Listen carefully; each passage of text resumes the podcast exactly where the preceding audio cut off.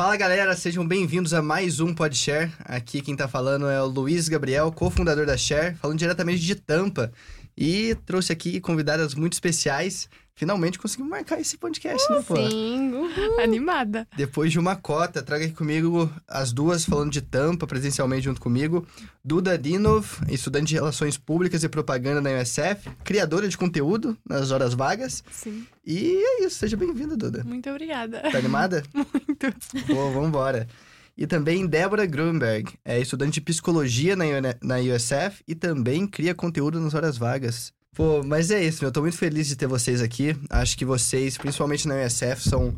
É... Na USF não, cara. Tipo, são referência, querendo ou não, quando a gente fala aí de, enfim, redes sociais, criar conteúdo, seja Instagram, TikTok, enfim, dessas coisas. Eu acho que a gente pode bater um papo bem interessante sobre isso hoje. Sim. E eu queria começar, não do começo, mas queria começar de hoje em dia. Tipo, o que, que vocês é, fazem hoje em dia? No caso, vocês podem citar números, o tamanho das comunidades que vocês fazem parte. Mas eu queria entender um pouquinho disso. É, como que funciona aí para vocês o, o, trabalho de criadora de conteúdo, vamos falar assim?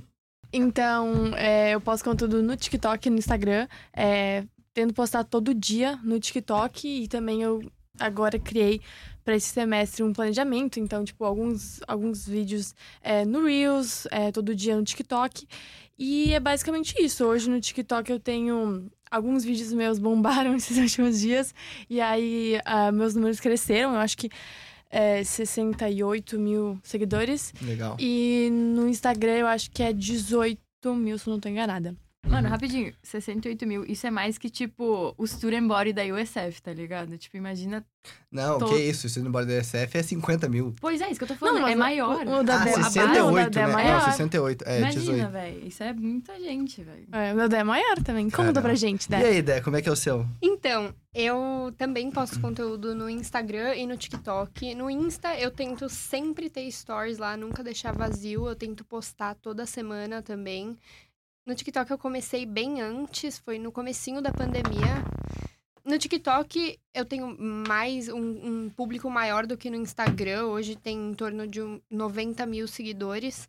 E no Instagram, um pouco mais de 11 mil. É, eu tento criar um conteúdo mais descontraído, assim, uma, é, como se o meu público fosse meus amigos, como se fossem pessoas que me conhecem. Eu tento fazer eles me conhecerem ao máximo e se sentirem confortáveis pra interagir comigo e tudo mais. Acho bem legal. Acho interessante isso aí que você falou, porque vocês duas, é, vocês convivem juntos aqui, né? Vocês moraram juntos quando vieram pra faculdade e tudo mais. Vocês moram juntas hoje em dia também, né? Sim, sim. A gente era roommate no primeiro ano. A gente morava em um quarto minúsculo, só nós É. duas. Hoje em dia a gente mora com outras três meninas numa casa. É, e a gente, antes, a gente não se conhecia e a gente resolveu. Na verdade, a Dé me achou no TikTok Aham. e aí ela me Caraca. chamou no Instagram. E aí, muitas, muitas pessoas me chamam no Instagram, mas não dou. Eu converso com todo mundo, respondo. Mas se eu vejo que a pessoa tem uma vibe parecida com a minha, eu, tipo, continuo conversando e vou dando, tipo, mais informações. Uhum. E aí, com a dela, foi falando, tipo, várias coisas legais que eu falei, nossa, eu seria muito amiga dela. Uhum. E aí eu dei o meu número do meu WhatsApp pra ela e a gente começou a conversar, daí a gente continuou muito tempo sem conversar. E aí ela me chamou e falou assim: ah, vou pra USF. Eu falei, ah, eu também. Daí a gente falou, ah, vamos ser roommates. e aí Sim. deu certo. E assim, mesmo tendo toda essa convivência muito próxima, o trabalho que vocês fazem é, é bem diferente, né? Eu acho que assim, Sim. Pelo que eu acompanho de vocês duas, vocês têm vibes diferentes, né? Sim, e eu acho isso muito legal de ver que eu e a Duda, assim, eu sempre falo isso, a gente faz a mesma coisa, a gente trabalha na mesma área com coisas completamente diferentes. E, assim, eu tenho muita admiração pelo que a Duda faz, pela organização dela, pela ela- ela- o Instagram dela, o TikTok dela, se você for ver, é uma coisa muito, muito bem planejado, ela é muito organizada, é uma coisa muito profissional. E a Duda fa- fala mais disso depois, mas ela fala muito sobre estudar fora, é, o dia a dia de estudar fora, até ajudar as pessoas, às vezes, que têm dúvida de application e tudo mais. Enquanto o meu é uma coisa que, para o público, não que eu não me organize, mas é uma coisa mais espontânea, de um jeito. é, tipo, eu posto todo dia coisas falando da minha vida, assim, como Uhum. se fossem meus amigos mesmo. E são coisas muito diferentes, mas eu me inspiro muito na organização da Duda. Muito obrigada, que fofinha. Mas é, até eu postava muito mais antes de vir pra cá, quando eu tava decidindo o que eu ia fazer, quando eu tava aplicando pra faculdade nos Estados Unidos, eu postava muito mais conteúdo sobre estudar fora. Só que aí, quando eu passei pelo processo e eu vim pra cá, eu fiquei tipo, mano, que chato. Não aguento mais falar sobre isso, não quero mais falar. E tem muita gente que, tipo, ainda continua, e eu admiro isso, porque as pessoas, tipo, querendo ou não, elas te seguem porque elas querem mais saber sobre isso. Só que aí, quando eu cheguei aqui, eu não aguentava mais falar sobre isso. Eu falei, ah, não, eu não vou, se eu não, tipo, se eu não gosto disso, eu não vou continuar falando sobre. E aí eu mudei totalmente, tipo, os estilos dos meus vídeos, porque antes era só sobre isso. E aí, quando eu cheguei aqui, é muito mais sobre a experiência de morar fora e a faculdade e como que é o refeitório mi- minha vida do que como estudar fora. Entendi, entendi. E, pô, que maneiro, mas assim, é, vocês, vocês falaram também que, no caso do seu caso, Duda, você tenta fazer um post, um, um- vídeo pro TikTok todo dia, você também tenta manter as suas comunidades ali engajadas todo dia, mas é, é só vocês trabalhando ali nas redes ou vocês têm mais, sei lá, uma equipe por trás que ajuda na parte de edição de vídeos, que ajuda na parte de design, como é que é? Não, é tudo sozinha mesmo. Assim, é, conforme a gente vai crescendo, a gente vai vendo a necessidade de chamar pessoas para ajudar, quando é um público muito maior. Então, quando eu, eu fechei um pouco meu nicho, não fechei, mas assim, eu direcionei um pouco meu público à, área de fitness lifestyle. Uhum. Porque é uma coisa que eu sigo e como o público acompanha a minha vida, eu tenho uma vida muito saudável. E o público, eu percebi que tá gostando muito de ver essas coisas. Só que depois que eu comecei a fazer isso, muitas marcas saudáveis começaram a me procurar para pedir parceria. E eu tava com um pouco de dificuldade de saber sobre números, valores, é, posts de parceria. E eu entrei em contato com uma menina é, que faz publicidade e propaganda para me ajudar a lidar com essas parcerias. A gente Uhum. ainda não fechou nada, mas assim, foi um momento que eu senti a necessidade de pedir ajuda. Uhum. É, não, comigo é só eu editando o vídeo mesmo. E também, como a minha irmã, ela mora no Brasil. Uhum. Mas ela também, tipo, é influenciadora assim. Só que ela também é dessa área de, tipo, fitness lifestyle. Então ela recebe muita, muita, muita, muita coisa, muita parceria. A Laura, Que- né? É, ela já, a Laura já trabalha, tipo, com isso mesmo. Ela ganha Uhum. dinheiro com isso. E aí ela vai em vários eventos e tal. Então, como ela tá aprendendo muito é, com as marcas que ela trabalha. Porque muitas delas são, tipo, muito legais e elas dão um suporte é, para as influenciadoras que trabalham né, com essa marca. Uhum. Então eles fazem, ó, é, agora, tipo, sei lá, quando ahn, nesses dias que deu o bug no Instagram, é, a marca falava assim, ó, você deu, deu esse bug no Instagram, cuidem com isso, isso e isso e tudo mais. Então, tipo, sempre quando ela pode me ajudar, que ela recebe essas informações, ela repassa pra mim e aí a gente sempre se ajuda. Pô, isso é maneiro. Mas hoje vocês duas, por exemplo, você falou da sua irmã, mas vocês duas ainda enxergam isso como algo, um hobby ou coisa do tipo? Ou vocês veem isso como uma profissão, algo que vocês querem continuar tocando, algo que vocês, sei lá, é, ganham dinheiro com isso? Como que, que vocês enxergam isso na vida de vocês? Começou como um hobby. Começou comigo querendo falar, porque eu sempre senti que eu tinha muita coisa pra falar e eu queria compartilhar com as pessoas. Share, né? I wanted to share. Sim. Muito bom. E eu comecei a postar e vi que as pessoas queriam ouvir o que eu tinha pra falar, o que foi muito gratificante. E eu sempre gostei dessa área de criatividade. Quando eu vi que eu posso levar isso como profissional, foi assim, meus olhos abriram de uma forma que eu fiquei muito feliz, assim, tipo, hoje em dia eu vejo isso de uma forma muito mais profissional e eu quero sim levar é, como uma parte profissional na minha vida Uhum. na área de entretenimento, que eu acho que é uma indústria que está crescendo muito hoje em dia com o crescimento das mídias sociais. E eu acho que tem muito espaço para crescer lá dentro. Então, Uhum. hoje em dia, eu levo como uma coisa bem mais profissional do que antes. Legal. É, no início, até no início, quando eu comecei no TikTok, era muito mais, tipo, ah, de brincadeira, assim, só pra postar vídeos e tal. Mas eu sempre, eu sempre queria, tipo, ser, como dizer, blogueira. E aí eu sempre queria postar as coisas no Instagram, até que eu comecei, tipo, a perder o medo, porque eu tinha medo de postar no início. E comecei postando e tal, comecei a crescer. E hoje em dia, é, até com, né, hoje em dia que as influenciadoras é, têm suas próprias empresas, ganham muito dinheiro com isso e trabalham, é um trabalho. Então, com certeza, vejo é, esse- essa coisa de postar é vídeo, enfim, trabalhar com isso como um trabalho. Uhum. E, mas também, com, por meu, meu curso aqui ser Relações Públicas e Propaganda, é muito bom porque eu consigo. Tudo que eu aprendo nas aulas eu posso usar nesse né, trabalho de Uhum. Instagram, enfim. Então acho isso muito legal. É, eu ia me Nossa. perguntar, por que psicologia? Tipo, por tu considerou fazer alguma coisa tipo publicidade aqui também? O que, que te levou a escolher psicologia em vez de tipo, resseguir nesse ramo mais de mídia mesmo? Então, muita gente me pergunta isso, por que psicologia? É porque eu acho incrível, eu acho a mente humana incrível, eu acho que tem muita coisa a ser descoberta. Eu não me vejo como psicóloga, mas eu quero entender a mente humana e compartilhar isso com as pessoas. Eu quero entender formas de viver melhor em comunidade, de, de give back, assim, tipo Uhum. é, de ajudar a minha comunidade. Eu acho que a psicologia entra muito nisso. A psicologia também ajuda muito em entender a cabeça do meu público. É muito interessante isso, entender é, o que, que as pessoas querem ver, o que, que o, o público está precisando ouvir. Eu tenho noção que o meu público no Instagram hoje é um público jovem, tem a minha idade, adolescente.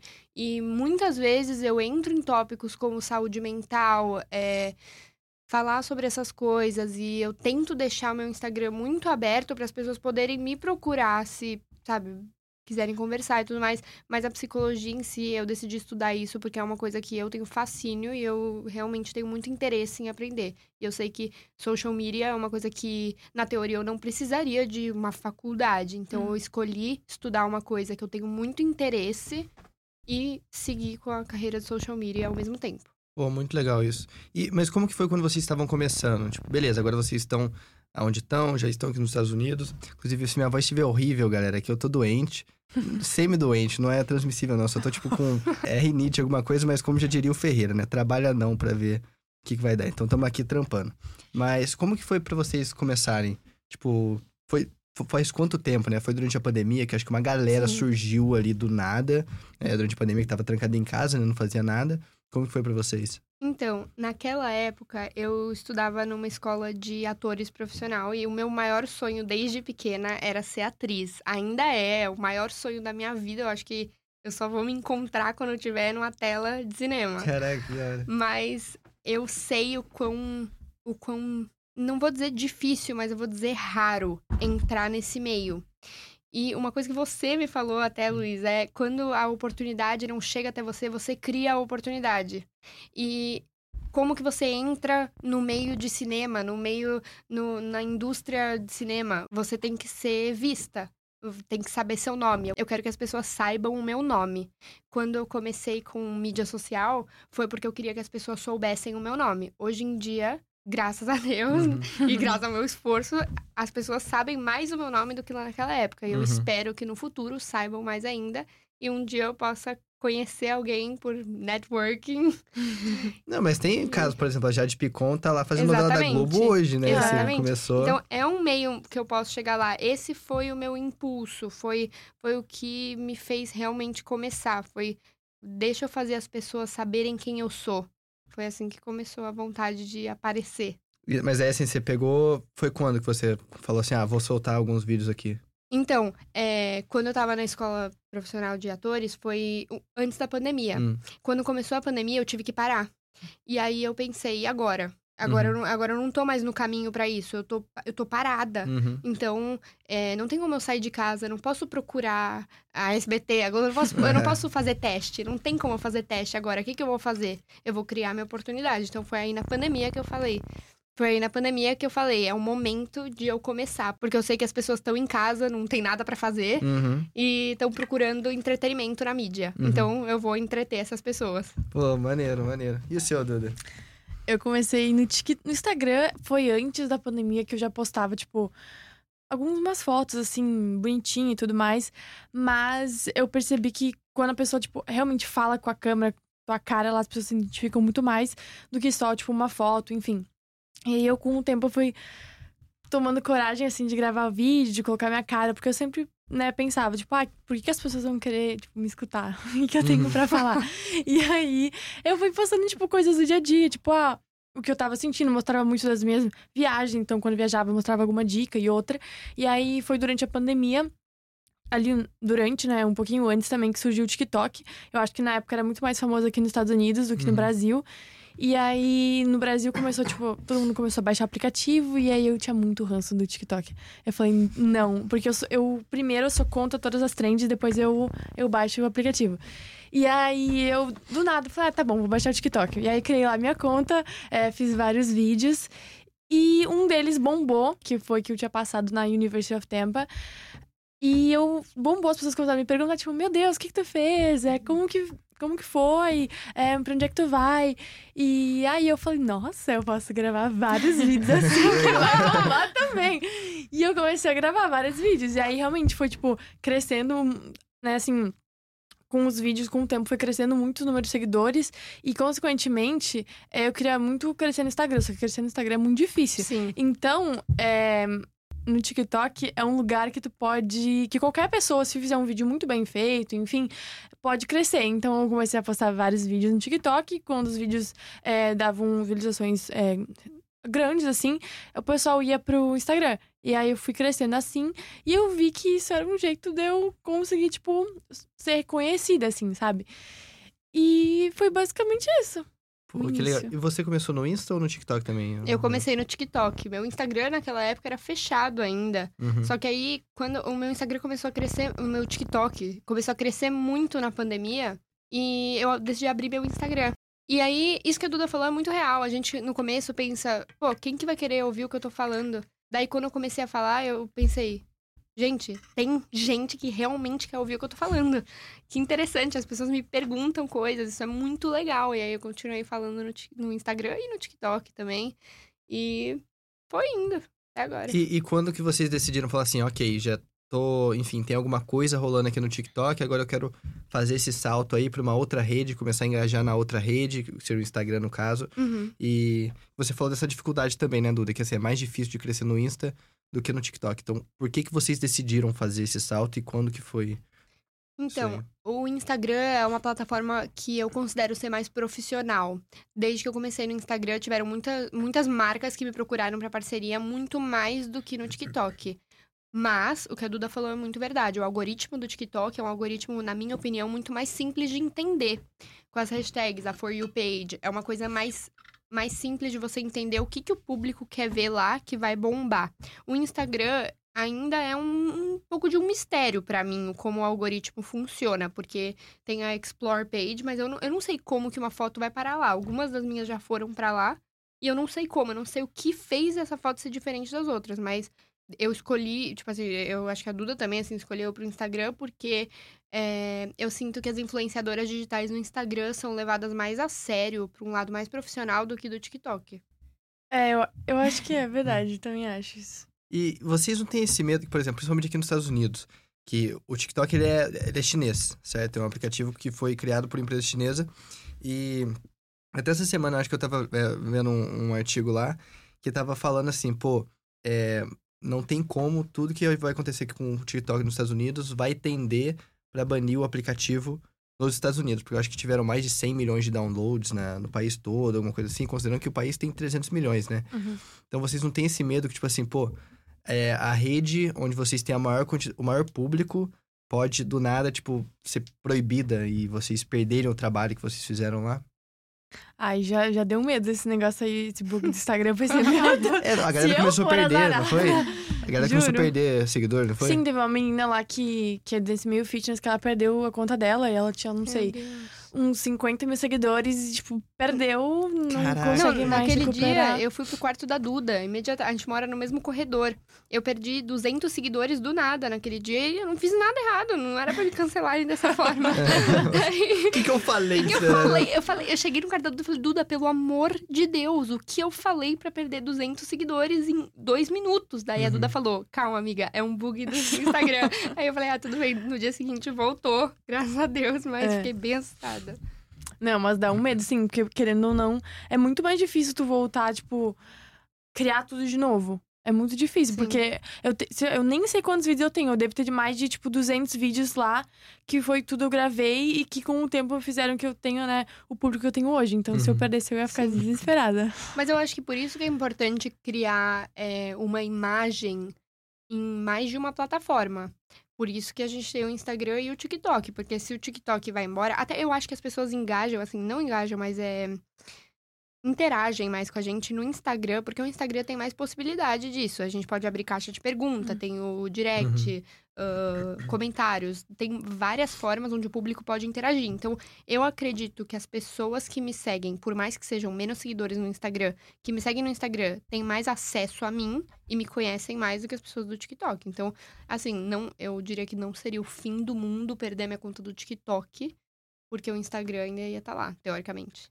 Sim, não, eu acho que esse é um, é um, um puta de um movimento que vocês estão fazendo, porque é, tem uma frase, eu não sei quem que falou, mas eu ouvi, acho que foi do Bruno Perini, não sei se vocês conhecem ele, mas tem ele a Malu Perini, que é a esposa dele também, que ele falou o seguinte, é, não construa o seu castelo no terreno do vizinho, mais ou menos é essa a ideia, né? Então, Uhum. eu acho que é justamente isso que você falou, né, Débora? Tipo, não faz sentido você criar todas as suas forças e criar toda a sua comunidade focado numa coisinha só, que você Sim. não tem nenhum controle sobre aquilo. Se algum, sei lá, país decidir, decidir banir aquele aplicativo de lá, ou se a empresa, sei lá, falir, acontecer alguma coisa, Exatamente. tipo, tchau, né? Exatamente. Então é bom fazer essa diversificação.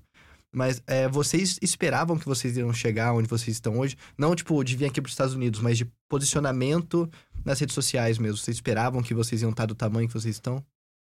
Cara, eu acho que você não tá esperando essa resposta, mas eu vou dizer que sim. Porque na minha. Como funciona minha linha de raciocínio pra tudo na minha vida, não só pra isso, é que quando eu quero uma coisa, eu tenho certeza que vai dar certo. Então, é, eu nunca tive nenhuma dúvida, assim, nenhum pingo de dúvida, 1% de dúvida que isso não ia dar certo. Quando eu comecei, eu falei, tô começando agora e vou longe. Vou onde eu quiser ir. Onde eu quiser chegar, enquanto eu não parar, não vai parar. Não, eu concordo. É porque eu acho que se a gente faz, por exemplo, se eu faço o planejamento que eu faço, se eu penso nos vídeos que eu penso, tipo, ah, tal dia eu vou fazer tal vídeo, ah, vou viajar no. eu- por exemplo, quando a gente foi pra Chicago, Uhum. é, na Brasa Summit.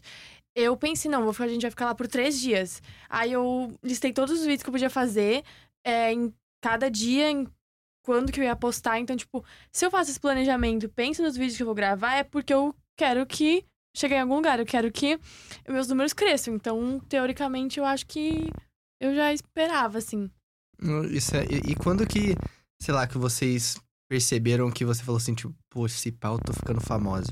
Se foi alguém parou na rua Cara, e pediu selfie. Essa, foi- essa pergunta é muito interessante e eu até ia falar disso.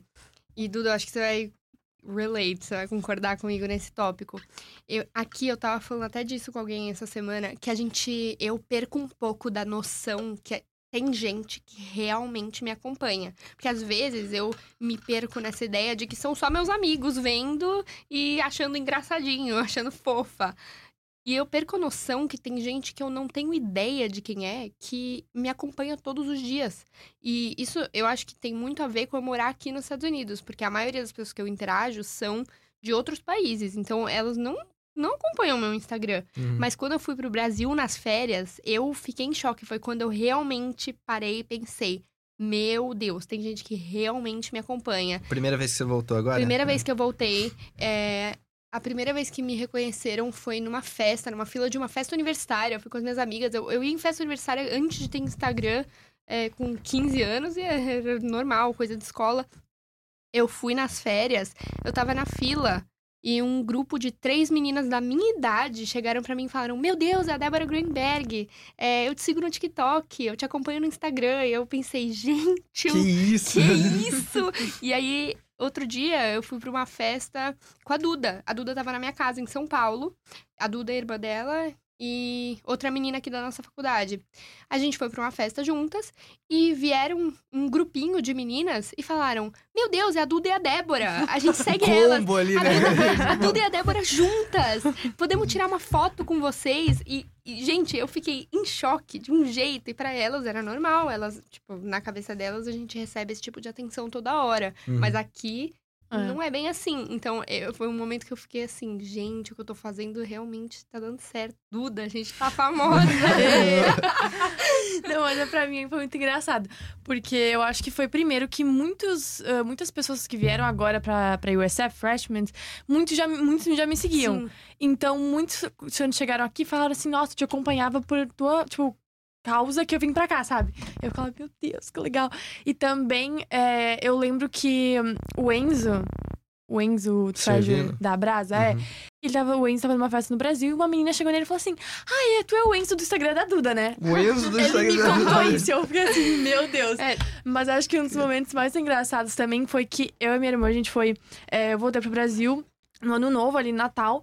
E aí, no ano novo, foi só eu e minha irmã sozinhas pra Praia do Rosa pra passar o ano novo lá juntas. E a gente não conhecia literalmente ninguém. Então a gente ah, jantou e a gente foi pra beira da praia, sozinhas.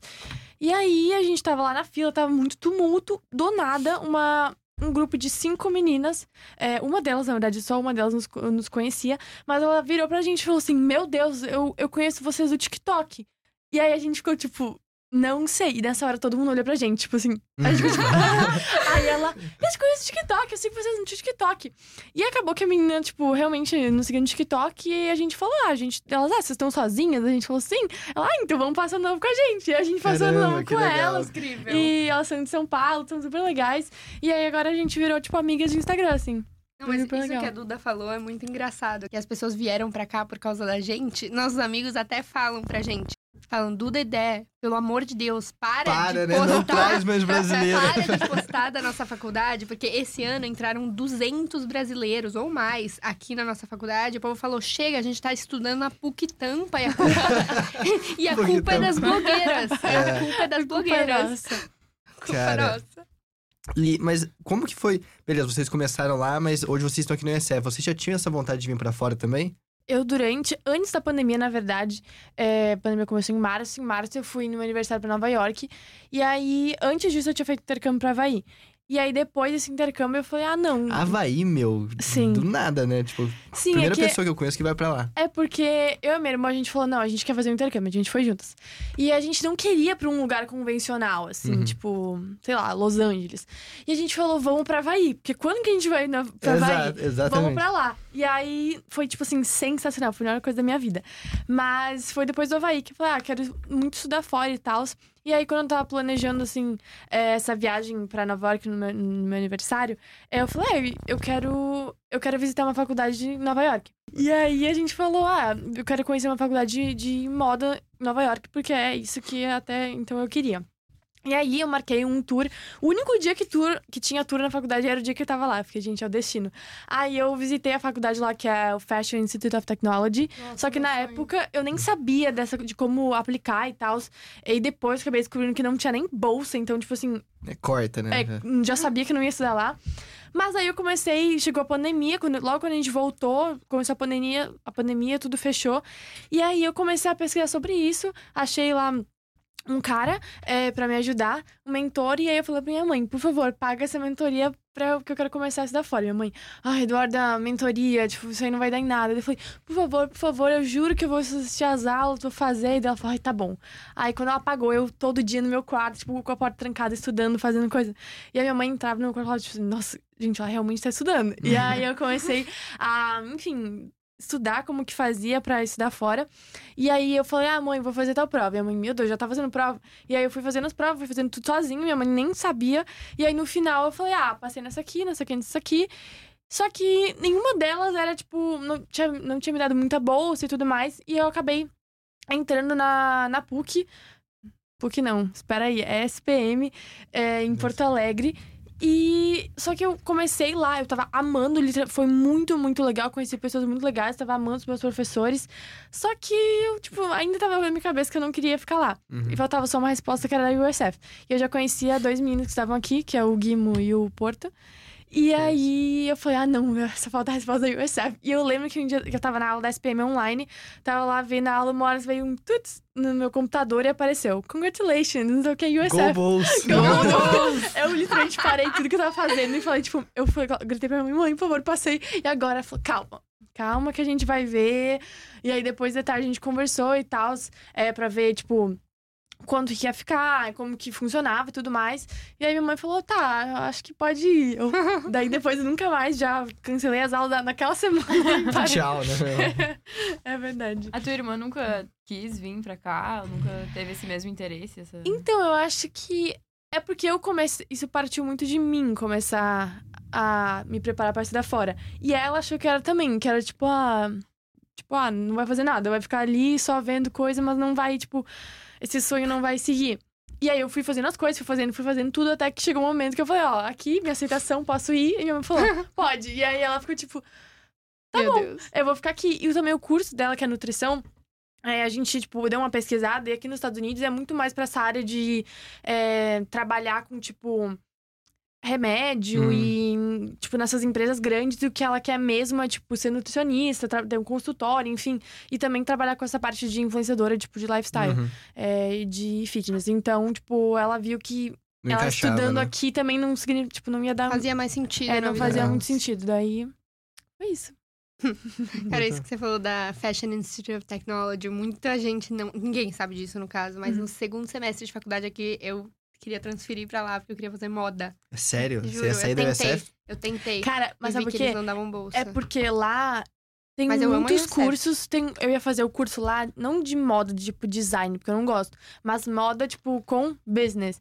E legal. é muito, eu acho que, tipo, pra essa área, porque eu ia amar trabalhar nessa área de, tipo, social media de fashion.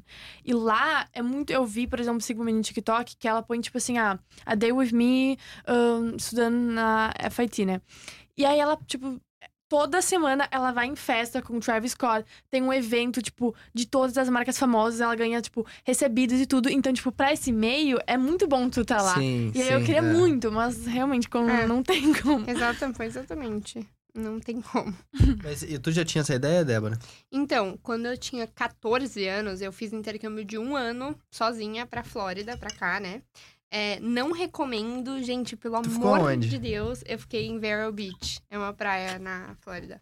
Mas, assim, não recomendo. Com 14 anos, assim, não dá. Foi, foi um momento de desenvolvimento muito grande, mas tomei porrada pra me desenvolver.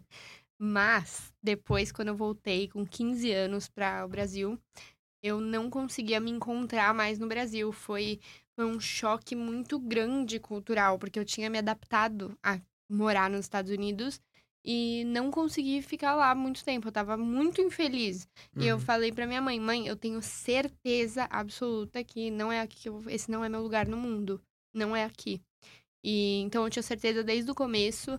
é, Então, no terceiro colegial, apliquei para várias faculdades e vim parar aqui de novo. É o destino, né, É cara? o destino, era pra tá ser. aqui. E vocês, por exemplo, eu acho que a minha perspectiva mudou muito, que eu tinha uma cabeça assim, ah, é, o que é mudar, é, o que é estudar fora, o que é morar fora.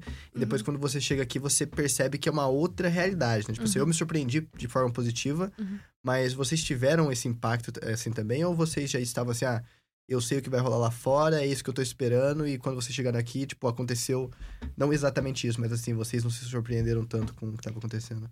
Eu acho que pelo fato de eu já ter estudado aqui muito novinha, é, não foi um impacto tão grande e eu já esperava um pouco disso e foi por isso que eu escolhi vir estudar aqui, que é isso de assim, eu sinto, talvez eu esteja errada, eu não, experi não experienciei faculdade no Brasil, mas eu tenho essa sensação de que as pessoas se formam na escola e continuam com o mesmo grupo de amigos, indo para os mesmos lugares, morando com os pais e tudo tem, tudo é válido.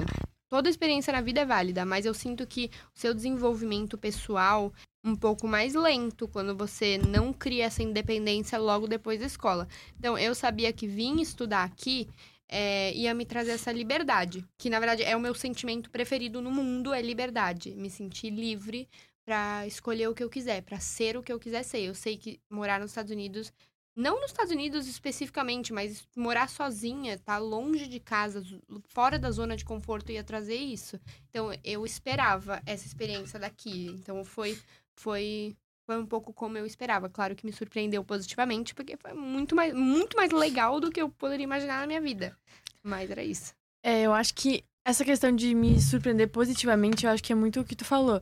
É muito legal aqui, é, eu já esperava, tipo, viver tudo isso.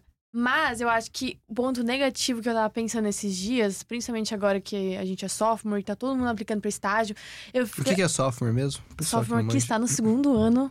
Que é do- freshman o facu- primeiro. Freshman primeiro, sophomore segundo, Junior. junior e senior. Isso. Super sim. E super gente. Aqui, na aqui são quatro anos, né? Enquanto no Brasil a maioria das faculdades é cinco. Aqui costuma ser quatro, mas perdão. É, não, não tem problema. E aí, eu acho que o que eu fiquei meio. Me surpreendeu negativamente. É porque quando eu cheguei aqui, eu pensei, ah, não, é muito fácil. A gente veio pra cá, vai estudar e vai ficar aqui pra sempre. E aí, quando eu comecei a entender, as pessoas começaram a falar, ah, não sei o que, procurar estágio e tal. Eu vi que não é tão fácil assim. E eu já tô, eu já tô perdida, porque esse negócio de H1, H1B. H1B, é. Eu já tô tipo, o que, que é isso? E aí a minha mentora linda, perfeita, Fernanda Albanos, ela tava falando, ah, não, ó, pesquisa essas empresas aqui, não sei o quê. E aí eu realmente percebi que não é tão fácil assim ficar aqui nos Estados Unidos. É, é, realmente, cara. E O jeito é casar. é uma opção, é uma opção, né? Mas eu acho que isso também, por exemplo, é, exemplo básico. Eu faço engenharia mecânica aqui e para engenharia pós-formado, quem é- tem o nosso visto, né, que é o F1, o visto estudante, é, pós-formado você tem um ano para ficar aqui nos Estados Unidos até conseguir um emprego e talvez conseguir o visto desse emprego. Mas daí, quem consegue o visto, quem trabalha na área de STEM, que é o meu caso, consegue dois anos adicionais. Ou seja, todo mundo que é STEM tem três anos é, para procurar emprego aqui.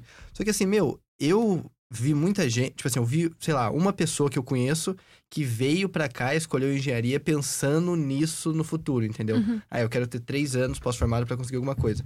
Agora, a maioria da galera, tipo, eu, eu não tinha ideia disso. Sabe, a galera realmente vê assim, ah, é o sonho ir pra lá, ok. Uhum. O sonho acabou aí, né? Ninguém pensa, tipo assim, ok, quero continuar lá, quero ficar lá depois de formado. Isso aí é outros, outros Sim. perrengues, né?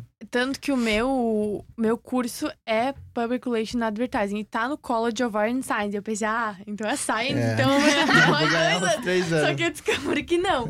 E aí, tanto, por exemplo, teve pessoas como a Isa, que adicionou, agora ela faz double Qual major. Isa? Ah, Isa Horta. E aí, ela. Agora é STEM, pelo Uhum. que eu entendi. Econometrics que ela É, tá fazendo, né? Econometrics. Só que eu pensei, eu não vou estudar Econometrics, eu não vou estudar Accounting, essas coisas assim, que não tem nada a ver comigo, eu não ia gostar. Então, eu fiquei assim, vai ser isso, vou ter que É achar uma ralar agora, empresa. né? é. É. Cara, eu acho que o meu ponto de vista nisso é um pouco diferente, porque eu não sinto essa pressão de ficar aqui depois que me formar. Na verdade, eu nem sei se isso é um problema, é até uma coisa. É até uma coisa que eu discuto na terapia, que eu não me vejo num lugar por, por um tempo muito prolongado. Eu quero ver o mundo. Então, a ideia de ter que ir embora dos Estados Unidos quando eu me formar não me assusta, porque são quatro anos aqui. E eu acho que quatro anos da minha vida é um tempo ótimo para experienciar os Estados Unidos. Depois disso, eu tô pronta para a próxima aventura, para o próximo país, para o próximo continente. Não quero voltar para o Brasil, mas não quero ficar aqui. Eu quero conhecer o mundo, quero ir para outro lugar. Pô, maneira essa visão aí. Mas você tem alguma ideia, tipo, o que, que você quer fazer no futuro? Por exemplo, você falou de ser atriz, certo? Uhum. Mas daí, assim, você ainda pensa em, sei lá, é, a indústria que eu quero é, seguir é Hollywood mesmo, eu quero voltar para os Estados Unidos, quero ser uma grande atriz aqui? Ou você vai meio que assim, deixa a vida me levar até você desapontar, desapontar não, né? Tipo, despontar ali, como ver uma oportunidade passando por ali, você fala assim, ok, independente do país, é, eu vou ser atriz aqui porque é aqui que surgiu a oportunidade. Eu acho que é um pouco dos dois. Eu acredito muito que tudo acontece na hora certa, do jeito que tem que acontecer. É, então, assim, eu escolhi. Eu escolhi o caminho. Porque, assim, para entrar nesse meio tem vários caminhos, mas dois deles são: eu vou entrar no caminho e ficar conhecida, ou eu vou ficar conhecida e aí eu vou entrar na Uhum. indústria do entretenimento. E eu escolhi o caminho dois: eu vou ficar conhecida e aí, quando souberem o meu nome, eu vou entrar na indústria do entretenimento. Do Uhum. jeito que for para acontecer. Então, eu acho que nesse tempo que eu tô me descobrindo, experienciando lugares novos, coisas novas, pessoas novas, é, nesse tempo que eu tô fazendo isso, vai ser o momento que eu vou estar fazendo o meu nome. E a partir daí, eu vou achar, eu acredito com fé que eu vou achar uma oportunidade, um caminho de entrar na indústria do entretenimento dessa forma. É isso, mano, vamos que vamos. E, e, Duda, hoje em dia você já tá com estágio aqui, não tá?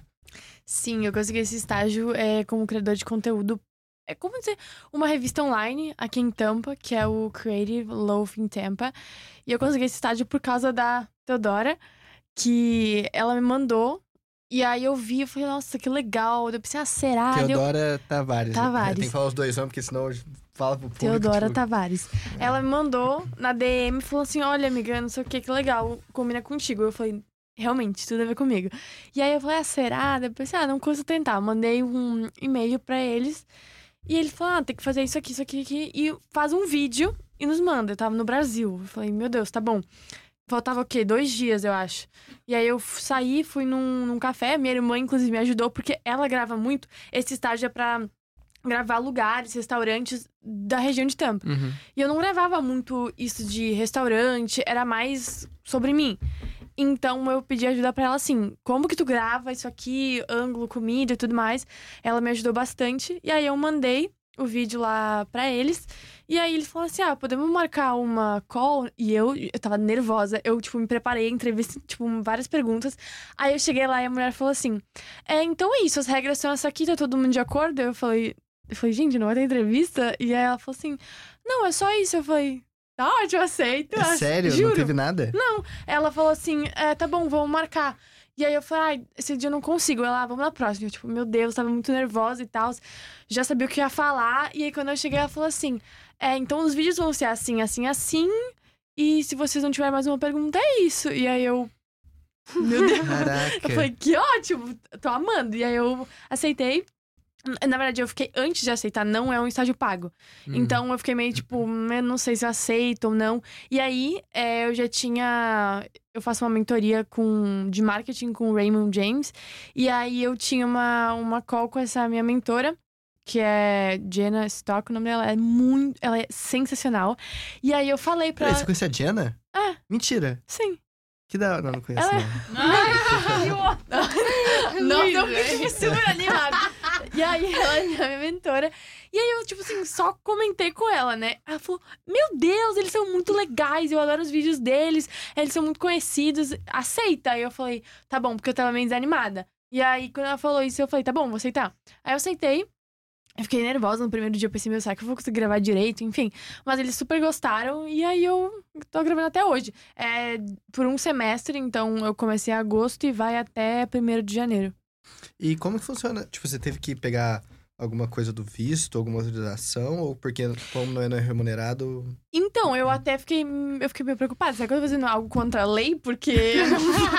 Só que, como não é pago, eu, falo, eu perguntei pra eles: ah, é, precisa de alguma coisa, de algum documento, já que eu tô Uhum. na faculdade, que eu não sou daqui.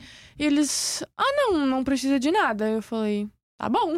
Beleza. tá bom, então. E aí eu só tô fazendo. A Cher não tá fazendo nada de errado então, né, Ju? A gente tá Nossa. nesse seguindo, caminho, seguindo esse caminho aí, então por enquanto tá ok. Não, tudo certo.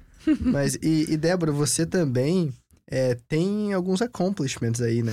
Quer falar um pouquinho da, Conta da pra gente. organização que você fundou aqui na USF? Sim. Então, é, uma coisa que eu tinha falado aqui no começo é que a gente cria as nossas oportunidades. E quando eu cheguei aqui na faculdade, eu queria muito fazer parte de um clube, de uma organização estudantil da Unicef. Para quem não sabe, a Unicef é um, um braço das Nações Unidas, Organização das Nações Unidas, relacionado aos direitos da criança. E quando eu procurei para fazer parte, não tinha um, um clube da Unicef aqui. Então eu pensei, ótima oportunidade de criar. E aí eu passei um semestre inteiro pesquisando como criar uma organização estudantil ligada à Unicef. E então foi tipo um semestre de trabalho a respeito disso. Eu recebi a aprovação da da Unicef Global e aí eu apliquei para a minha faculdade, que é a University of South Florida, é, para virar uma organização registrada aqui e fui aceita também. Fui atrás de um board, fui lá, falei para as pessoas, gente, alguém tem interesse, vamos fazer isso dar certo, vamos, vamos lutar por uma boa causa. A nossa faculdade é muito grande, é, tem muito espaço para filantropia, para uma boa causa, para ajudar a nossa comunidade e muita gente quis pular nesse desafio comigo. Abraçou a causa comigo e foi até o fim. Hoje em dia, a gente já teve nosso, nosso primeiro evento, estamos planejando o segundo. A gente teve o budget aprovado de 5 mil, um pouco mais de 5.300 dólares que é uma quantidade muito grande, na minha opinião, para fazer evento com uma organização estudantil. E eu acho incrível como a faculdade dá apoio para os estudantes, para as nossas ideias. Eles abraçam os nossos sonhos, as nossas ideias, as nossas metas e dão apoio financeiro para a gente seguir e fazer dar certo. Então, hoje em dia, eu sou presidente da Unicef. É, uma das minhas melhores amigas é vice-presidente junto comigo. E Tá incrível, é muito legal ver um sonho virar realidade, ver uma coisa que estava num papel, um planejamento de um semestre criar vida. O primeiro evento foi incrível, assim, muita gente foi, eu pensei, meu Deus, as pessoas realmente querem ouvir, querem fazer parte disso, então isso é muito legal. E isso no caso você criou, foi um capítulo dessa da, da Unicef foi, aqui foi. na Unicef. E isso existe em outros países? Tipo, existe no Brasil? É, existe em outras universidades aqui? Existe. A Unicef tem um, uma parte que chama Unicef Unite Clubs. Na verdade, eu acho que é parte, se eu não me engano, é, é da Unicef USA. Então, Hum. eu acho que é dos Estados Unidos isso. Eu não sei dizer se tem em outros países, mas a daqui tem uma, um, um pedaço que chama Unicef Unite Clubs e é para organizações estudantis mesmo. Então, tem várias faculdades aqui nos Estados Unidos. Inclusive, a minha irmã era presidente, ela já se formou, mas ela era presidente de uma das maiores Unicefs, é, organizações estudantis da Unicef que tem aqui nos Estados Unidos, que era na FIU. Uhum. E eu me inspirei muito nela para fazer isso, óbvio, pedi ajuda dela com várias coisas. Mas é, tem várias, esco várias escolas e várias faculdades. Esses clubes servem basicamente para a gente ajudar a arrecadar dinheiro e educar as pessoas no assunto, que é os direitos da criança. Então, todo o dinheiro arrecadado é doado 100% para a Unicef para apoiar as causas que eles apoiam. Legal. E Duda, você também, não sei se ainda faz parte, mas até um tempo atrás você também fazia parte daquela Conquistando o Mundo, não é? Isso. É, eu entrei. Na verdade, eu conheci o fundador da, do Conquistando o Mundo é, durante o período de aplicação, né? De faculdades aqui nos Estados Unidos. Porque ele também estuda aqui na USF. Então a gente se conheceu naquela época. O nosso sonho era vir pra cá, estudar uma faculdade nos Estados Unidos, então a gente se conheceu nessa época. E acabou que ele criou esse projeto, que é o Conquistando o Mundo, e a gente fez, eu participei de algumas lives que ele fez uh, para ajudar o pessoal que queria estudar fora totalmente de graça. E aí, com o tempo, em agosto de 2021, acho, antes de eu vir pra cá, ele falou se eu queria participar de um projeto de entrevistar alunos que já estavam estudando nos Estados Unidos.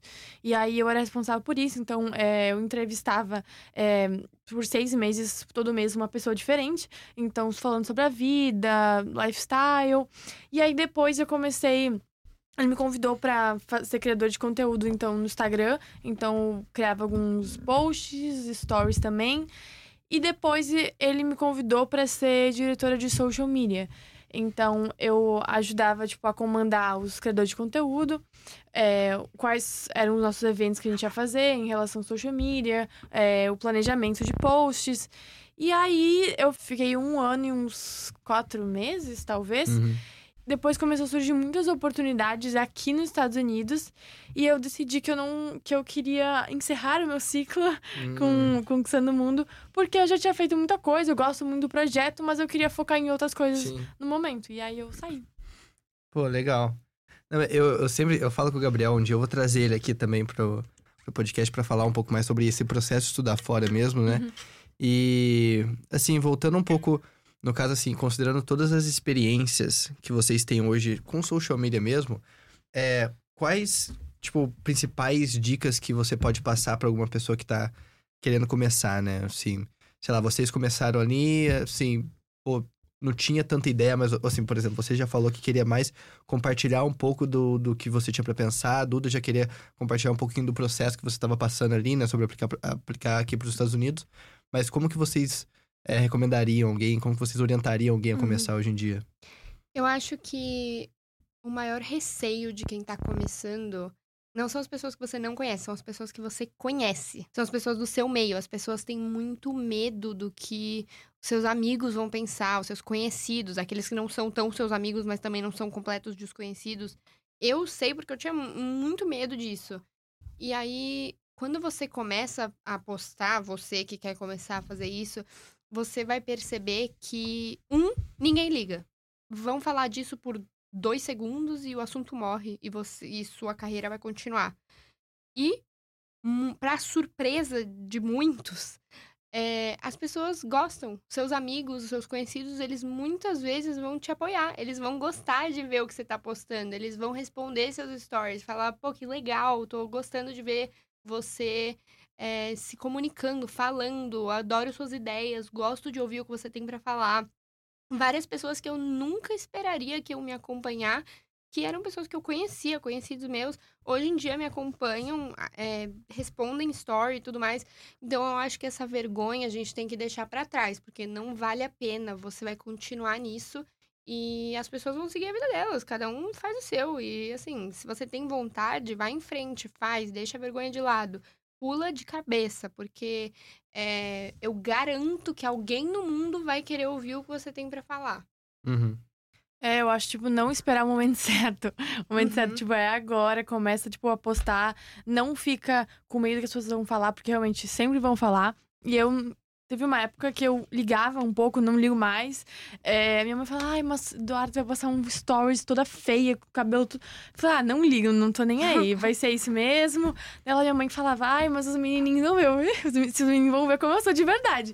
E também eu acho muito que não espera que as pessoas mais próximas vão, te vão tipo, te acompanhar Sim, e vão é engajar. Porque às vezes pessoas desconhecidas vão curtir teus vídeos, vão engajar mais do que os teus conhecidos. Isso é verdade. Isso não te frustra? Um pouco. É. Mas. É, um pouco. Às vezes eu fico tipo, Como assim? Porra, né? o meu amigo que sabe que esse é meu sonho não tá curtindo meus Sim. vídeos, não tá me apoiando. Eu acho que, tipo, isso eu.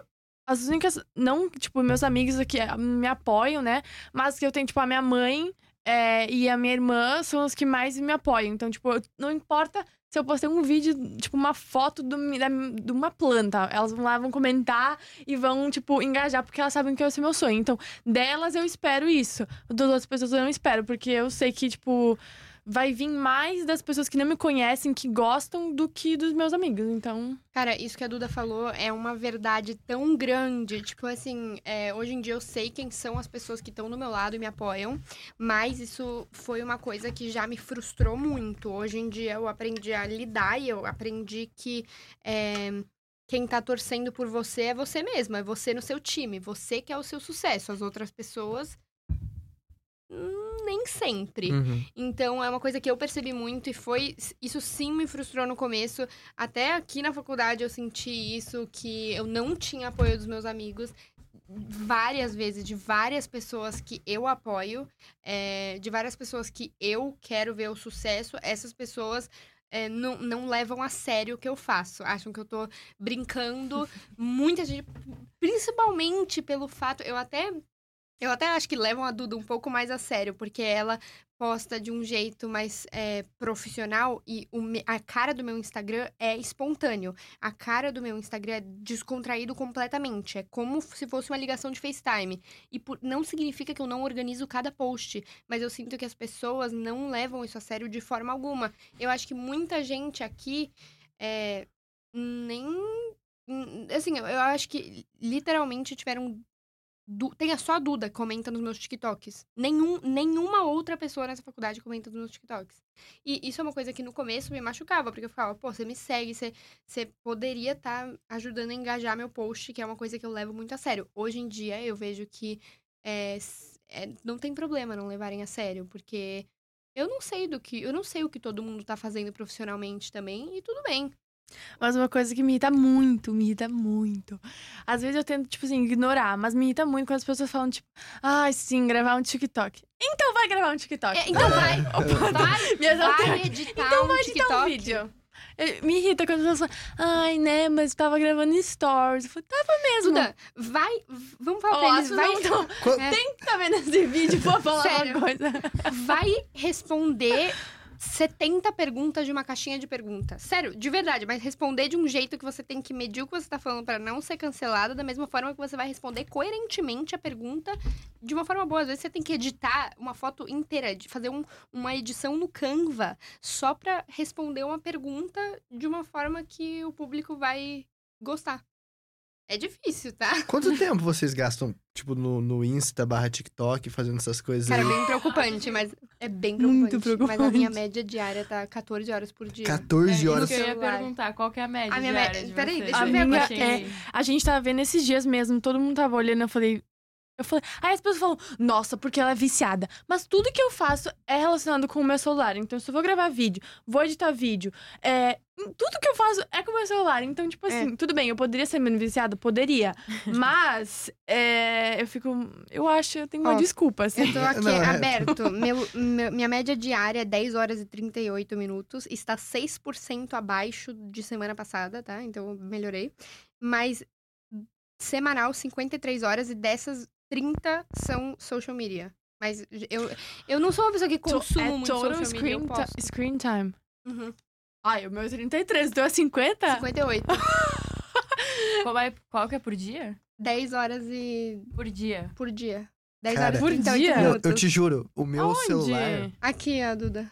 Gente, O meu minha- daily average é Que isso? 8 horas e 15. O meu é Não, peraí, 10 isso aí é de uso de tela ou de uso do aplicativo? Uso de tela. Tela. Tá, e do- dos aplicativos? Tá, vamos lá. Oh, Meu Deus! É o meu de Instagram. Ah, mas isso aí é por dia? Tem por É, eu dia, acho que tem tem por como- semana. Ah, não. Por dia, hoje tá 2 horas e meia. Cara, o meu celular. Nossa, hoje tá 6 horas e 50. Seis horas. Eu achava que eu era viciada. Até mais. Caraca! Gente. Mano, Gente, mas é que eu converso. Tipo assim, eu, por exemplo, eu falo com a minha melhor amiga do Brasil ininterruptamente o dia inteiro. Então, tipo assim, eu fico no WhatsApp também. Pô, o WhatsApp é o mais usado. Cara, o meu celular, ele, ele tem um bloqueio ali, depois que usa uma hora de WhatsApp e Instagram. Eu tinha Para. isso, só que eu não adiantava. É que vocês trabalham com isso, né? Vocês trabalham É, eu tinha isso. isso no TikTok. Daí eu tava no meio de editar um vídeo e ele me bloqueava. Eu falava, porra, não dá. Mas assim, vocês, vocês usam bastante, mas vocês acham que a maior parte desse tempo, vocês estão ali como profissionais, vamos dizer assim, tipo, criadores de conteúdo, ou vocês estão consumindo o conteúdo de alguém? Cara, isso é uma coisa muito interessante, porque assim, é, minhas amigas do Brasil, elas seguem muita blogueira. E elas falam, tipo, ah, você viu o que aconteceu na vida da, da sei lá, o quem Pôncio? E eu não sigo. Oh, que post. Gente, eu não sigo nenhuma, eu não acompanho uma blogueira, tipo assim, uma. E isso é estranho, porque eu faço isso, entendeu? Eu poderia, sei lá, acompanhar muitas, mas assim, eu não não consumo conteúdo, principalmente no Instagram. Eu não, não gosto muito de consumir conteúdo no Instagram. No TikTok eu fico bastante tempo, mas no Instagram não. Eu, eu só entro no Instagram pra trabalhar. Eu posto, eu vejo stories, eu interajo, eu respondo todas as perguntas que estão lá, mas eu não fico no Instagram vendo coisa. Não Uhum. fico mesmo. É, eu também. Eu acho que isso é muito engraçado, porque antes de eu entrar no ensino médio, eu adorava assistir novela da tarde. Eu assistia todos os dias. Aí eu entrei no ensino Vale a médio. pena ver de novo, Juro, cara. É um eu entrei no ensino médio, eu nunca mais assistia TV, eu não assistia TV. Aí, agora, quando vim pra cá, eu também quase não, eu não assisto mais, tipo, stories de outras pessoas. Se eu assisto, é quando eu tenho, tipo, muito tempo. Ou às vezes eu, tipo, olho os stories, sei lá, das minhas blogueiras preferidas, ou até mesmo, tipo. É, vejo algum vídeo interessante, que eu vou aprender alguma coisa, é algo que tipo, vai me inspirar. Mas eu uso mais o TikTok pra ver conteúdo do que o Instagram. Entendi. Pô, Então, maneiro. Vocês também ficam à vontade. Tipo assim, eu tô jogando mais as perguntas, mas assim, se vocês tiverem perguntas uma pra outra também, quiserem saber. Vocês, vocês sabem disso mais do que eu, né? Tem que engajar a galera. Então, assim, se vocês quiserem, fica à vontade. Teve uma pergunta que você fez no começo que foi. Eu tenho uma Fala. ótima pergunta. Ah, não. A Duda vai começar nas perguntas não. quentes. Ai, Não, ai. Eu vou lançar de estratégia depois pra vocês duas. Tá, não, mas eu vou falar. É, conta pra gente, porque às vezes, eu sei também, né? Porque às vezes quando a gente tem muitos seguidores, as pessoas, elas acham que elas têm muita intimidade. Nossa, E eu não tenho obrigada, problema. Duda. Eu não tenho problema com as pessoas me mandarem coisas, porque eu respondo todos. Até Acha que vezes, conhece há anos, né? eu respondo todo mundo. E todo mundo às vezes fala, tipo, meu Deus, ela me respondeu. Eu respondo todo mundo. Mas, já teve uma pessoa que te mandou um- alguma coisa, tipo assim, muito nada a ver, que tu ficou, tipo, que tu falou, mano, o que que é isso? A quantidade de cantada que eu recebo. Tem umas que são muito dia. boas. Eu posto no meu, no meu Close Friends, lá, os melhores amigos do Insta. Eu sempre posto algumas, as melhores. Eu faço um ranking. Mas é inacreditável. Tipo assim, eu tenho pouco, não tenho, assim, poucos, eu tenho, sei lá, 11.200 seguidores. Não é uma um muita coisa pra quantidade de, de cantada que eu recebo. É bizarro, as pessoas acham que tem muita intimidade. Tipo assim, é muito engraçado, mas uma coisa que é, eu conversei com a Duda disso uma vez, que foi assim, o meu Instagram, ele é muito pessoal, assim, eu entro numa, num âmbito muito pessoal da minha vida, porque eu quero que as pessoas me conheçam, realmente. Eu quero que elas sintam que são minhas amigas. Mas, o que que acontece? No meu Instagram, é, muitas vezes eu sou uma pessoa muito animada, tipo assim, é, tô lá pulando, gritando, uhul. E aí as pessoas me conhecem pessoalmente.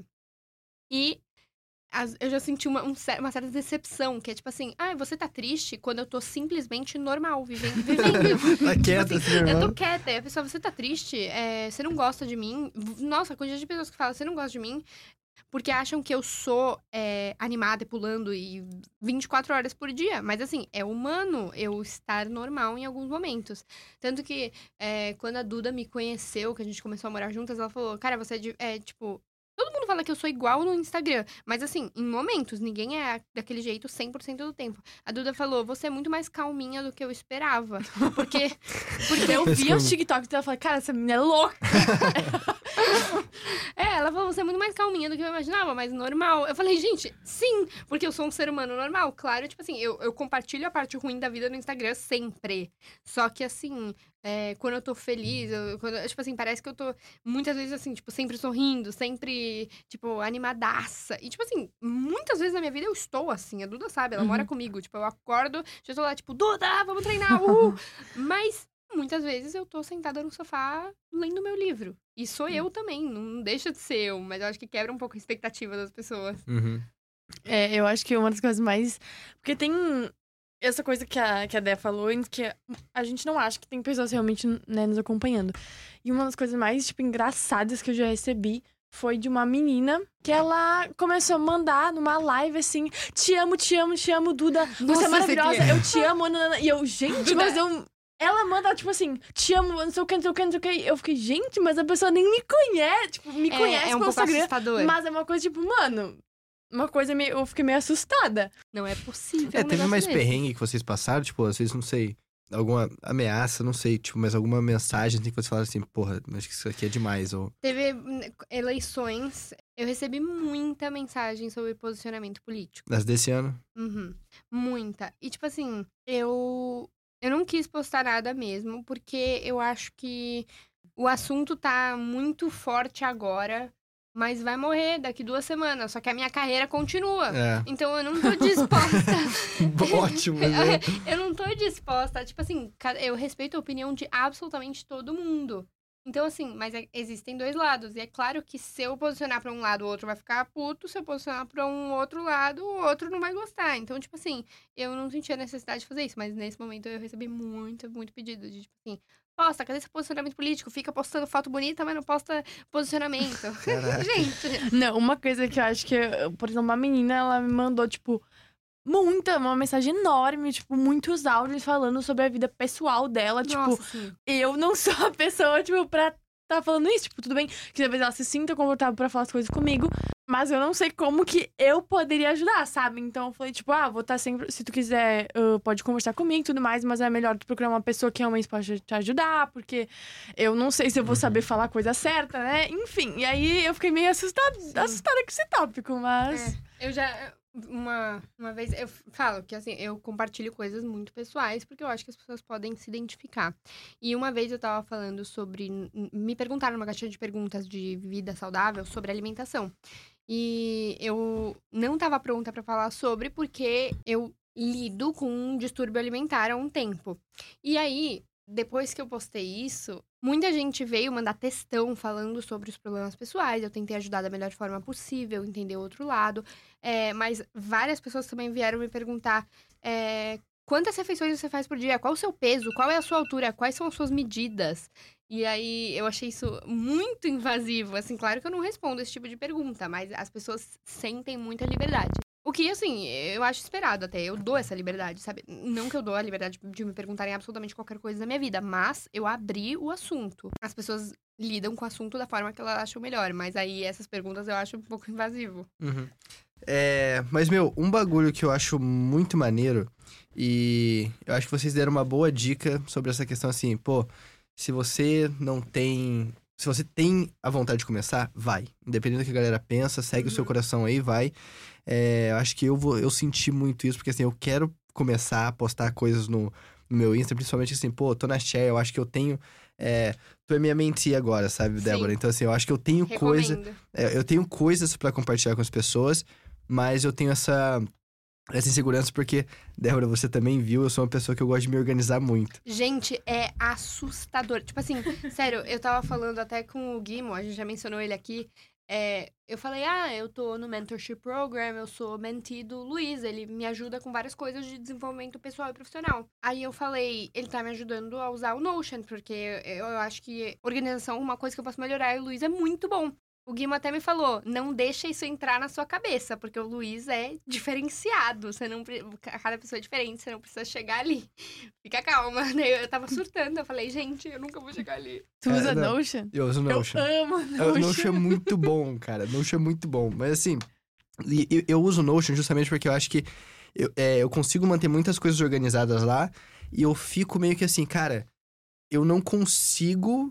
Tipo, talvez isso é o que eu tenho que melhorar, mas assim, eu não consigo é, começar a postar coisas na rede social sem ter algo por trás ali, entendeu? Sem ter uma organização, sem ter, tipo, uma estratégia que seja. É, é porque é, é aquele negócio, tipo, se você não sabe onde que você quer chegar, qualquer caminho faz sentido pra você. Então, eu acho que pra mim isso faz falta, sabe? Assim, pô, beleza, o que, que eu quero atingir com essa rede, que eu tenho a ideia, mas assim, ok, que caminho que eu posso seguir pra chegar lá, entendeu? Cara, Uhum. eu diria pra você assim, pula de cabeça. Tipo, não pensa muito, não espera a sua vida ficar interessante, não espera você saber 100% como funciona. Porque a verdade é que você nunca vai estar 100% preparado. Agora tá Você nunca vai estar pronto pra começar. Então começa agora. Aí no caminho você vai ficando pronto. Você vai aprendendo a usar as redes, você vai aprendendo o que funciona, o que não funciona. Mas se você não começar, você nunca vai saber o que funciona e o que não funciona. Então começa agora, não espera você estar pronto. Você não precisa estar 100% organizado. E você não, na minha opinião, você não precisa ter 100% de certeza de onde você quer chegar. Uhum. Vai indo. A vida te mostra onde você vai chegar. É, eu até lendo aqui uma vez, é, acho que, não sei se foi esse ano ainda, que tu mandou mensagem falando, ai, como que eu faço aqui? Nossa, o vídeo. eu lembro, eu porque eu lembro. não sei, me dá dica no Instagram. Eu até falei algumas coisas, mas eu acho que é realmente, tipo. É, por exemplo, que a gente falou, que tu falou, ah, não sei o que, eu tô perdendo muito seguidor. Acho que era isso, né? Uhum. Aí eu falei, ah, com certeza, porque antes o teu perfil era uma coisa, tipo, tu postando foto, tipo, de festa, tua família e tudo mais. Ah, E agora-. É. Tu tá postando mais sobre o conteúdo, tipo, a share, que é um negócio muito bacana e que muitas pessoas, é, talvez, tipo, que te, que te seguem, é, não querem ver isso. Uhum. E tá tudo bem, tipo, as pessoas que não querem realmente vão sair. E bom que elas saiam, porque tu vai. Entendeu? Tu vai ter um público muito mais é, engajado que vai gostar do teu conteúdo do que várias pessoas ali que não querem, entendeu? Uhum. Então não se preocupa muito com essa coisa de perder seguidor, ou as pessoas, tipo, falarem. é, até eu vi, não lembro onde é que eu vi essa dica, mas é realmente, ah, vai postando vídeo, vai postando stories, é, porque só tu postando que tu vai ver se vai dar certo. Então, ah, depois tu posta os vídeos, depois tu analisa, tipo, ó, esse stories aqui deu muita visualização, é porque isso dá certo, então tu vai fazer isso de novo. Se tu não postar, tu nunca vai saber se essa coisa vai dar certo, entendeu? Mas isso que a Duda falou é muito, muito verdade. Sobre assim, as pessoas vão realmente parar de te seguir. Mas isso é importante também, porque você vai tirar um público que não quer estar lá. Então, assim, quando eu comecei a postar sobre a minha vida aqui, tipo, 100% a minha rotina, quando eu fechei um pouco o assunto pra vida saudável, é, eu tava chegando ali nos 10 mil seguidores e caiu pra 8. Assim, eu perdi quase 2 mil seguidores, porque muita gente não tem interesse no assunto. Só que aí, quando eu comecei a postar mais sobre isso e as pessoas entenderam e conheceram mais o assunto, eu ganhei muito mais seguidor do que eu tinha antes, porque as pessoas entenderam sobre o que, que é e viram que, ah, tá, eu gosto desse assunto, quero seguir isso. Então, acho que no seu caso, é o que a Duda falou, você parou de postar uma coisa que você postava, que as pessoas que te seguiam, Uhum. te seguiam por causa daquilo, e você mudou de assunto. A partir do ponto que você mudou de assunto, vai trocar o público. Então, dá esse tempo do povo sair e as pessoas te conhecerem de novo. Uhum. É, eu gostei do que você falou, cara, porque você falou a minha língua, basicamente, que assim, é muito o papinho business, entendeu? Assim, ter um livro, todo podcast eu tenho que citar pelo menos um livro. A gente fez um, um podcast passado com a Brita, o Pedro Abrita, e o, o com o Guimo, né, que a gente tá falando aqui, que é o Guilherme Moraes. E assim, basicamente tudo que eu falo aqui, cara, são só frases bonitas de outros livros que eu li, eu só vou jogando o livro aqui no meio pra ficar interessante. Mas tem um livro que chama Lean Startup, em inglês, e Startup Enxuta, em português, que ele basicamente ele transforma toda essa, essa metodologia de criar uma empresa, de criar um negócio, de criar um projeto, de criar alguma coisa, e transforma isso meio que em algo científico, entendeu? Algo que é fácil de seguir, algo que tem uma teoria ali por trás, sabe? E você falou, você descreveu exatamente com as mesmas palavras o, o que tem nesse livro, que é o quê? Cara, aquele velho termo, produto que nasce pronto, produto que nasce perfeito é produto que nasce atrasado. E o que vocês estão fazendo, tipo, seja um vídeo, seja um post, seja alguma coisa, é um produto, entendeu? Que alguém tá consumindo aquele produto.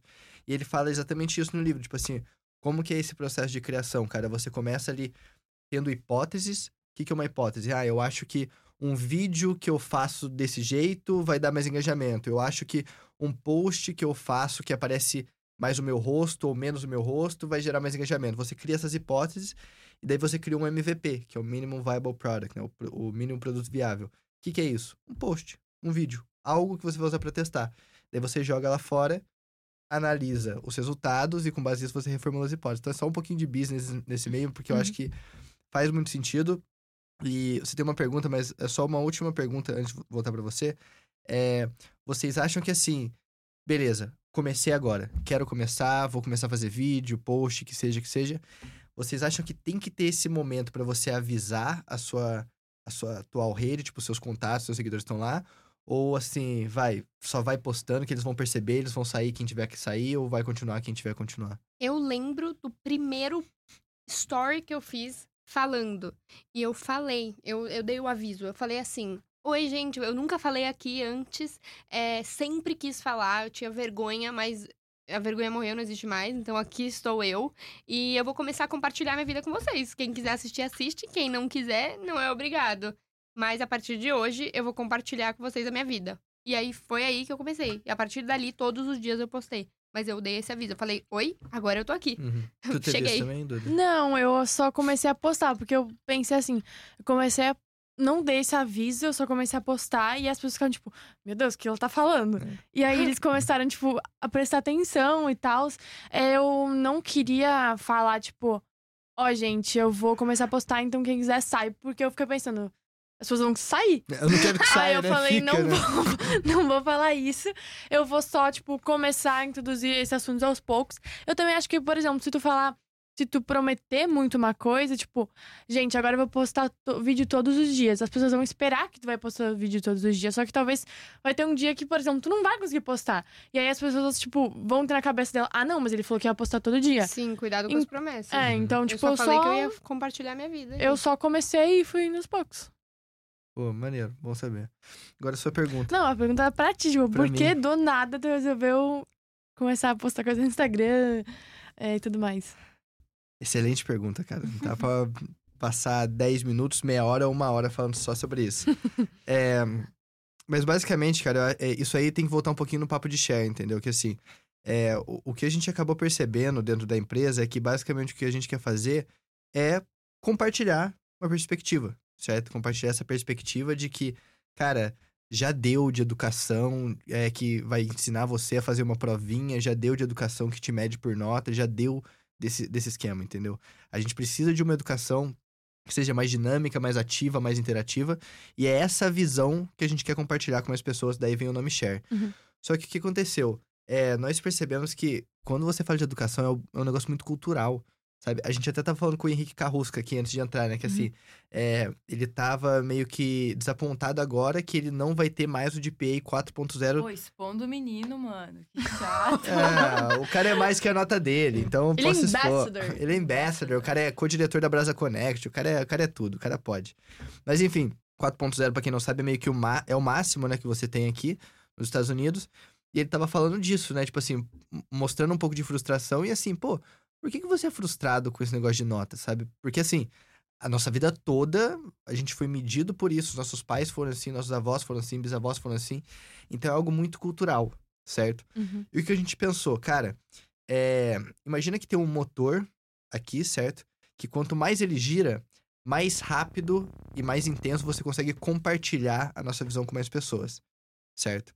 Então a gente pensou assim, cara, se nós queremos é, transformar a educação, e é um negócio difícil porque envolve muito cultura, nós precisamos cada vez mais fazer com que mais pessoas entendam a nossa visão. É, e, como a gente precisa mudar um negócio que é muito cultural, que as pessoas, tipo, de todas as idades têm um pouco disso dentro delas, é, essa, essa consciência dentro delas, nós precisamos cada vez mais é, fazer com que mais pessoas entendam sobre isso. Ca- Cada, cada vez mais pessoas tenham essa consciência e tenham essa perspectiva. E daí qual que é a parada? De novo, a gente precisa achar os aceleradores para fazer o motor rodar. E, e a gente da Share, a gente achou três aceleradores diferentes. Três pedais, vamos colocar assim, que se você aperta eles, você consegue fazer mais pessoas terem acesso a, a essa perspectiva. Quais são eles? O primeiro, é, não tem ordem de importância, são só, tudo só Uhum. enumerando aqui. O primeiro seria a relação com empresas, porque isso aqui é outro papo, mas assim, eu acredito muito que as empresas têm um- uma influência muito grande no sistema de ensino. Afinal do dia, é elas que contratam quem está saindo daquele sistema. Então, se as empresas não apoiarem a causa, não tem por que a escola mudar, certo? Uhum. Então, a gente tem um produto aí que é o Family Code. A gente está dentro hoje da URB, que é o Hotel Urbano, e do Instituto Reação, que é lá no Rio de Janeiro também, que é, tipo, uma das maiores é, empresas de tecnologia do, do, do Brasil e uma das maiores favelas da América Latina, sabe? Então, a gente está dentro desses dois institutos, barra, é, instituto barra empresa. Então, isso é um ponto. Acelera isso aqui, acelera a relação com empresas. Você vai compartilhar nossa ideia no meio co- corporativo. Segundo ponto, são escolas, certo? É, obviamente, escolas é onde a gente tecnicamente estuda, né? Onde a gente vai aprender, basicamente. Então, você melhorar essa relação na escola, acelerar esse pedal aí da escola e aumentar o, o- a quantidade de escolas e professores e pessoas naquele meio que sabem é, o nosso propósito, vai aumentar a quantidade de pessoas que estão cientes do que a gente quer fazer no, no futuro. Esse é o segundo acelerador. E o terceiro acelerador são pessoas, entendeu? É, porque eu acho que assim, é, ninguém. Ninguém. Vocês falam muito. é, Representaram muito isso ao longo desse podcast, né? Assim, ninguém segue só uma marca, cara. Ninguém segue um produto, ninguém segue. Ninguém, pe- ninguém segue um, um símbolo. Pessoas seguem as outras pessoas. Pessoas seguem outras pessoas que representam aquela marca, que representam aquele produto, que representam aquele símbolo. Então eu falei, cara, é muito importante que as, que as pessoas lá fora, elas saibam quem é a Cher, elas saibam as pessoas é, que estão aqui dentro, elas saibam as- a visão das pessoas que estão aqui dentro e elas entendam o que, que essas pessoas que estão aqui dentro querem fazer, entendeu? E daí que a gente veio com essa iniciativa é, de fortalecer um pouco mais esse lado, esse pedal, esse acelerador de relações pessoais, entendeu? Para que a gente acabe se relacionando com as pessoas e as pessoas também acabem se relacionando com a gente, entendendo a gente. E também porque, pô, vocês são prova disso. Eu tenho uma rede de contatos muito boa aqui fora, sabe? Pessoas de. é, vocês são parte dessa rede, vocês estão aqui porque, assim, é, nós consideramos que vocês têm algo a compartilhar, sabe?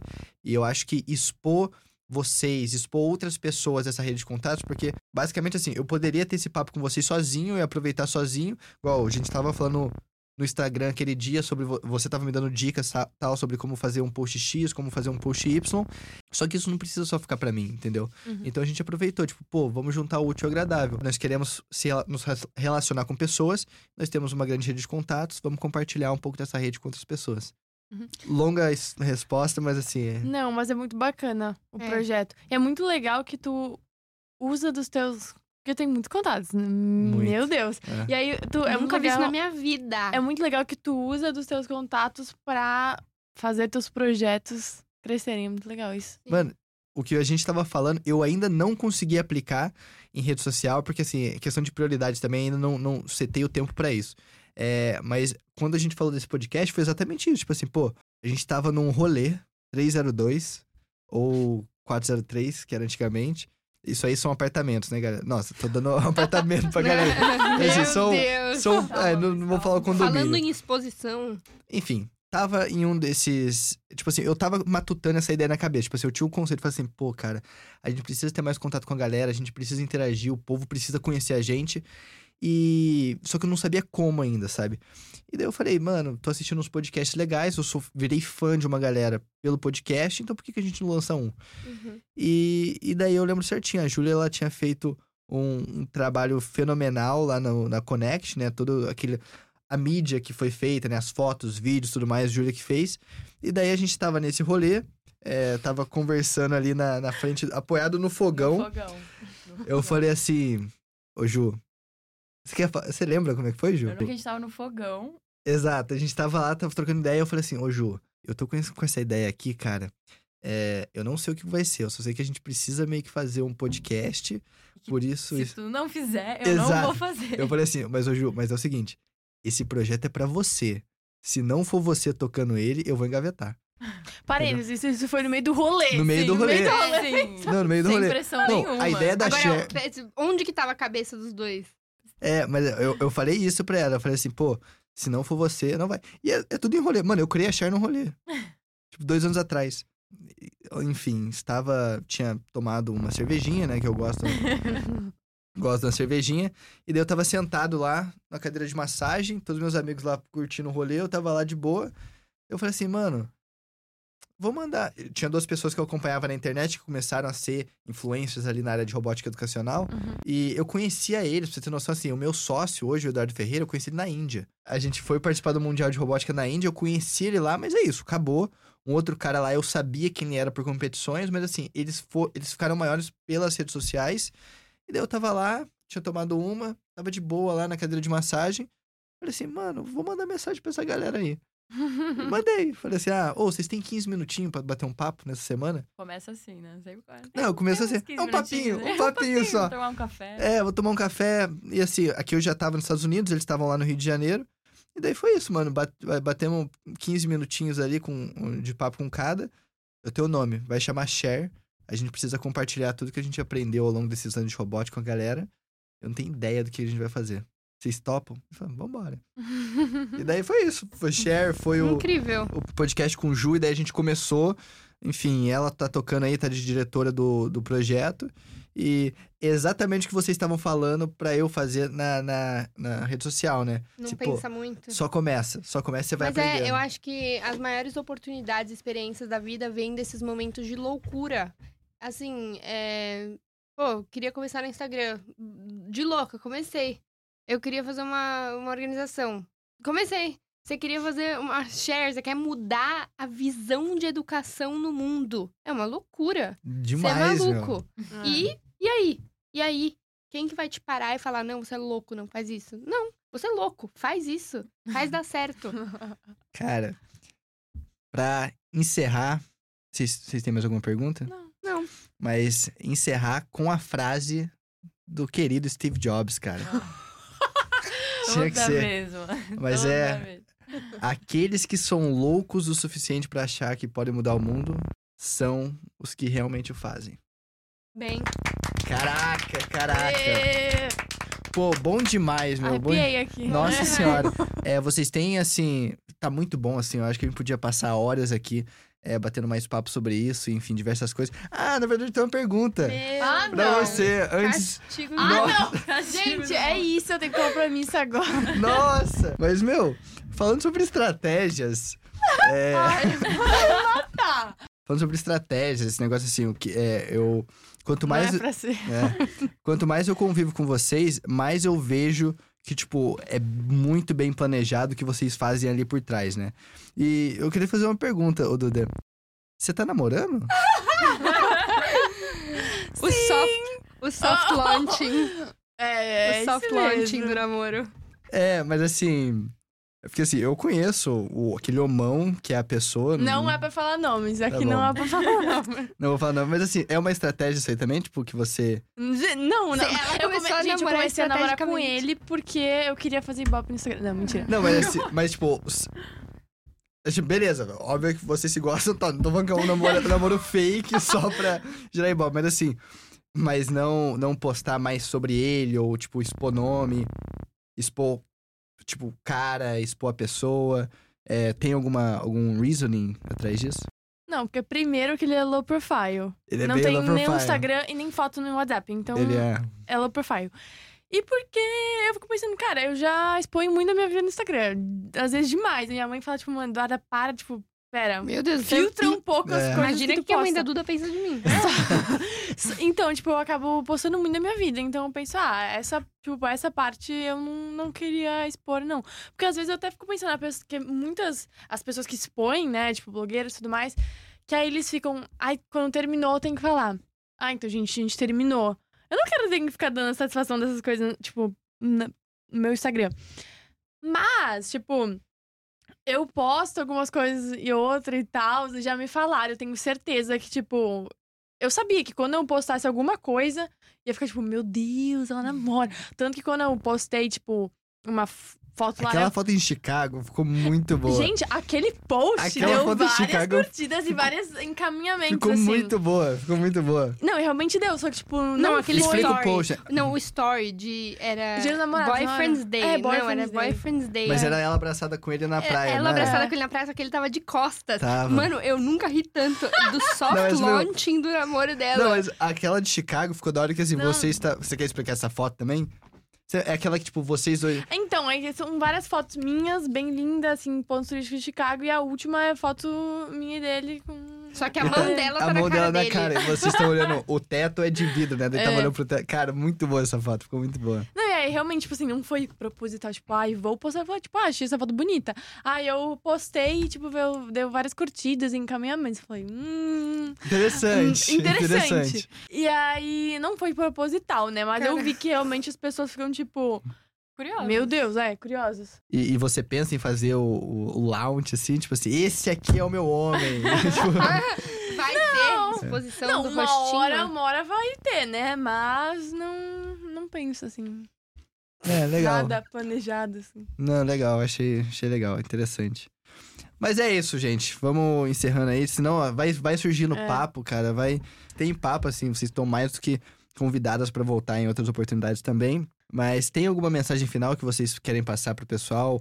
Ou que querem começar nessa vida aí de é, ser criador de conteúdo? Ou que querem vir estudar pra fora? Ou que querem simplesmente, tipo, seguir um sonho que é. que no, no nos olhos das outras pessoas parece que é um sonho de louco, sabe? Alguma mensagem pra esse pessoal? Cara, eu acho que sempre vai ter alguém que vai desencorajar o seu sonho. Mas eu acho que se vem do seu coração é uma coisa que você quer fazer, faça. Faz, independente de qualquer coisa que pode dar errado. Mas assim, faz com a certeza de que vai dar certo. Porque não tem a possibilidade de dar errado. Você tem que ter 100% de certeza, assim. Você tem que visualizar aquilo dando certo. E aí vai, pula de cabeça. E se te chamarem de louca, deixa chamar de louca. Deixa chamar de louca. Porque quando der certo, as mesmas pessoas que te desencorajaram vão estar lá aplaudindo. Então, faz. Só faz. É, a minha dica, eu acho que é, tipo assim, seja você mesmo. Porque nessa, tipo, área ali de so- social media, muitas pessoas é, crescem, ganham, ganham vários seguidores, viram famosas. E muitas pessoas têm esse sonho, só que não sabem começar. E eu digo, seja você mesma, porque esteja, tipo, sua personalidade, as coisas que você vai postar, a- encontre algo de diferente, porque é isso que vai te fazer destacar no meio de tantas pessoas que querem fazer sempre o mesmo. Porque eu acho que muitas pessoas tentam fazer, ah, o mesmo que. O que, sei lá, mesmo que a outra pessoa lá que tá dando certo tá fazendo. Só que aquela pessoa já existe, já conseguiu as coisas delas. Então, seja você mesmo que vai dar tudo certo. É isso. E como que o pessoal encontra vocês nas redes sociais?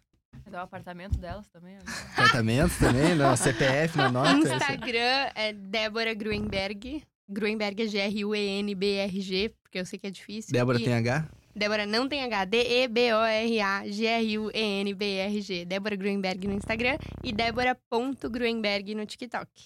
As minhas redes, TikTok e Instagram é o mesma, mesmo nome, né, de usuário. É Duda Ninoff. Ninguém sabe identificar o meu sobrenome, então é Duda N-I-E-N-O-W. É isso, pessoal. E pra quem quiser me encontrar aí também, tô no Instagram, Luiz GV Costa, e no LinkedIn, Luiz Gabriel Costa. É... E é isso, pessoal. Foi um prazer, meninas, ter vocês aqui. É... Espero que tenham aprendido bastante com a história da Débora e com a história da Duda. E se gostaram, pode share. Abraço, pessoal. Até mais. Tchau! Tchau!